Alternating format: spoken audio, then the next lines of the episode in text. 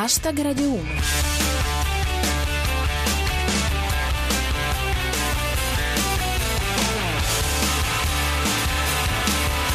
Buonasera a tutti e benvenuti a Hashtag Radio 1 che vi parla Giulia Blasi e questa è la vostra rassegna quotidiana del meglio di Twitter. Fra i nostri argomenti di oggi ci sono la Leopolda dopo la Leopolda, la sconfitta del Front National, Cuffaro esce dal carcere, i nomi di Sanremo 2016. Hashtag Radio 1.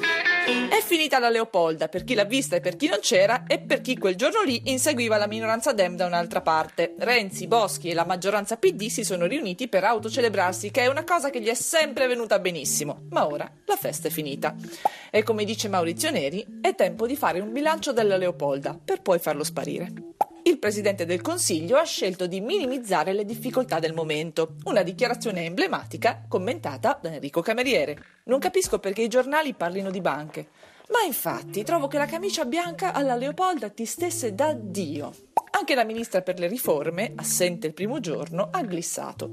Come riporta Pirata 21, divertenti le ricostruzioni sul perché non fossi qui, dice Maria Elena Boschi. La migliore era quella che la dava al lavoro sulla legge di stabilità. Infine, ecco il progetto di Gianni Cooperlo con la K. Renzi vuole mille Leopolda in Italia, la Picerno vuole una Leopolda europea. Io fondo lo Stato libero di Leopoldas.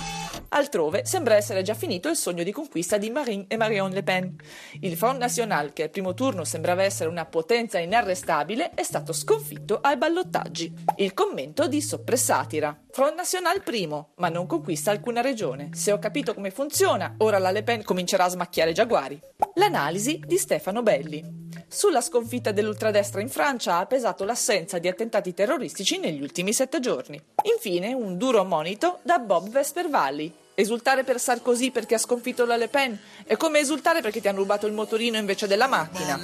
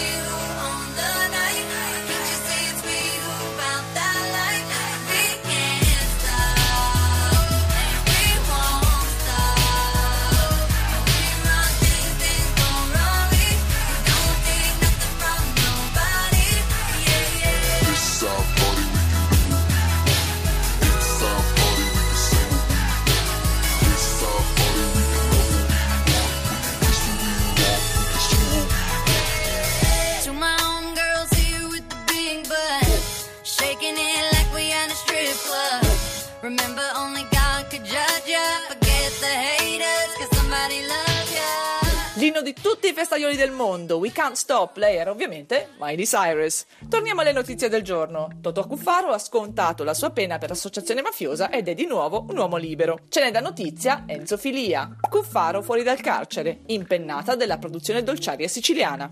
La prima dichiarazione dell'ex governatore dopo il rilascio riportata da Francesco Gianblanco. Sono andato a sbattere contro la mafia, ho sbagliato. Avrebbe dovuto darle la precedenza.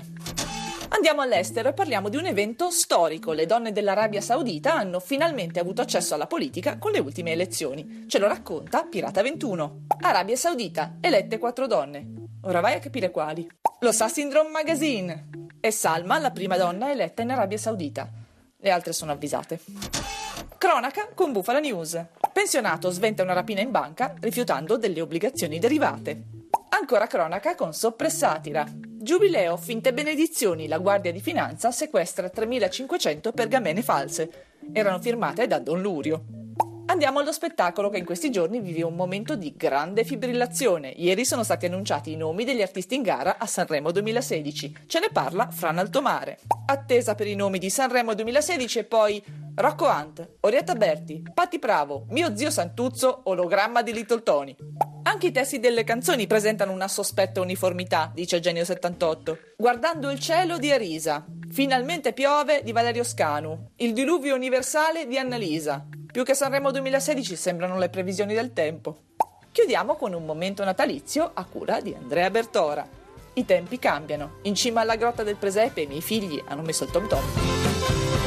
Slow brain winter heart. First name Rollo. Walks on good behavior from his cell. And my old girlfriend used to not to, but now knows him well. And slow thinking Lincoln, nickname Needles, used to call me deep down from his little corner of hell.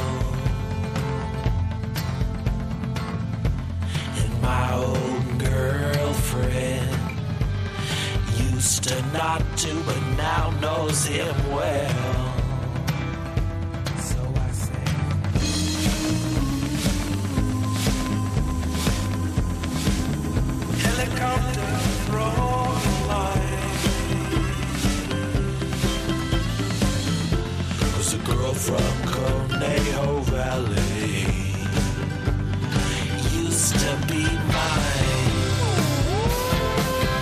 Questo era M-Word con Girl from Conejo Valley.